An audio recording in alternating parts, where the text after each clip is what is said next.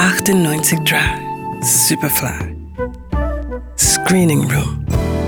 Der Kinotipp der Redaktion. Willst du wissen, wie es geht? Zeig mal. Also, das ist das Magazin. Da drin sind die Patronen. Boah. Man lädt durch und so schießt man. Die finde ich super. Und was machst du jetzt damit? Die brauche ich zum Arbeiten. In Neapel ist die Mafia allgegenwärtig. Für den 15-jährigen Nicolas und seine Clique bedeutet für sie zu arbeiten die einzige Chance auf sozialen Aufstieg. Als die Bosse eingelocht werden, sieht Nicolas seine Chance gekommen. Gemeinsam mit seinen Freunden will er das Viertel übernehmen. Nicolas lebt in bescheidenen Verhältnissen. Seine Mutter betreibt eine kleine Kleiderreinigung. Wie alle anderen im Viertel, vom Gemüsehändler bis zum Restaurantbesitzer, muss auch sie Schutzgeld an die Mafia zahlen, ob sie etwas einnimmt oder nicht. Wie soll ich denn jede Woche so viel Geld aufbringen? Das ist Ihr Problem, Senora. Das Geschäft läuft nicht so. Ah, alle anderen zahlen auch. Ausnahmen gibt's nicht. Dann nehmt doch gleich die Schlüssel mit.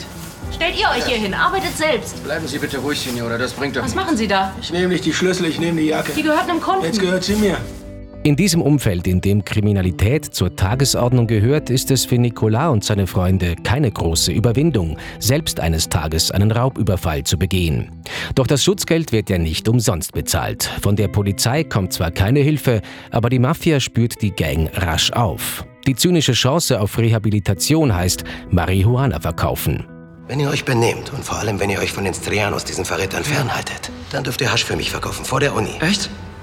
Da könnt ihr absahen. Aber wenn ihr Scheiße baut, dann reiße ich euch einzeln den Kopf ab. Wird nicht passieren. Ist das klar, Jungs? Ist klar. Dann haut jetzt ab, los, und geht uns nicht länger auf den Sack. Schon weg. Und bald wandern die teuren Markenklamotten über den Ladentisch, die die Jungs vorher nur bestaunt haben. Im Club fließt der Shampoos und mit den Frauen klappt es jetzt auch wesentlich besser. Als dann aber die örtliche Führungsriege der Mafia verhaftet wird, entsteht ein Machtvakuum. Das will Nicolas füllen und gemeinsam mit seinen Freunden das Viertel übernehmen. Und schlägt damit einen Weg ein, von dem es kein Zurück gibt. Nico, das Viertel kann man nur mit Waffen übernehmen.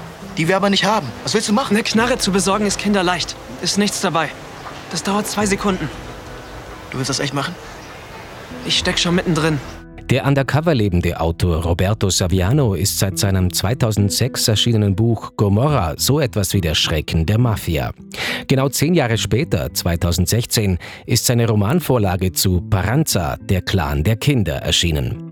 Ausgangspunkt war der reale, kurze Aufstieg eines 15-Jährigen zum örtlichen Mafiaboss in der traditionell Mafia geplagten Stadt Neapel.